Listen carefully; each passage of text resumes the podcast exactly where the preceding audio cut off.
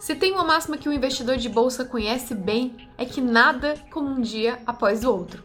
Eu sou Isabel Figueiras, trago para vocês o saldo do dia, de um dia muito positivo para o Ibovespa, em que o índice brasileiro terminou com alta de 1,39% aos 121 mil e 52 pontos. Não teve notícia de Brasília, não teve CPI, nada que desanimasse os investidores.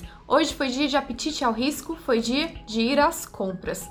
E isso foi em boa parte motivado por bons resultados, mais uma leva de bons resultados nos balanços do primeiro trimestre de 2021. O destaque do dia ficou para os bancos. É que o Santander divulgou seus números hoje e esses números animaram bastante os investidores.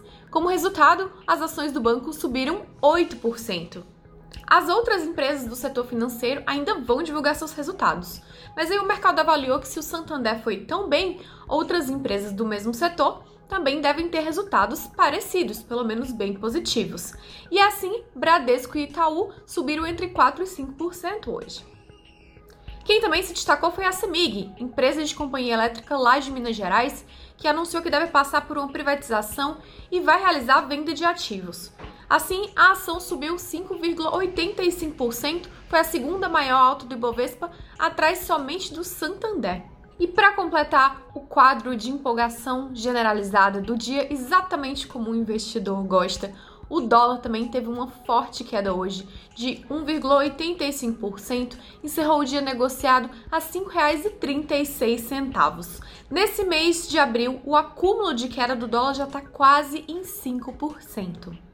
Como nem tudo são flores e tem sempre alguém perdendo no mercado financeiro, hoje foi o dia das ações da JBS caírem com força. Elas perderam mais de 6% do valor em relação ao pregão de ontem. E olha que a empresa não está indo nada mal, mas é que o BNDES sinalizou que pode se desfazer da sua fatia na JBS, e com isso as ações acabaram despencando. Lá fora, o grande destaque foi para o comunicado do Banco Central Americano, o Fed, que anunciou, como já era esperado, que vai manter sua política monetária, vai fazer a manutenção das taxas de juro próximo a zero, como tem sido desde março do ano passado. O Fed também informou que vai continuar com a sua política de compra de ativos. Que isso só deve mudar quando a economia der fortes sinais de que não está sendo mais prejudicada pela pandemia da Covid-19. Também vale mencionar o balanço das empresas lá dos Estados Unidos, as americanas, as big techs. A Apple, por exemplo, se deu muito bem, conseguiu dobrar o seu lucro com as vendas de iPhone que cresceram 65%.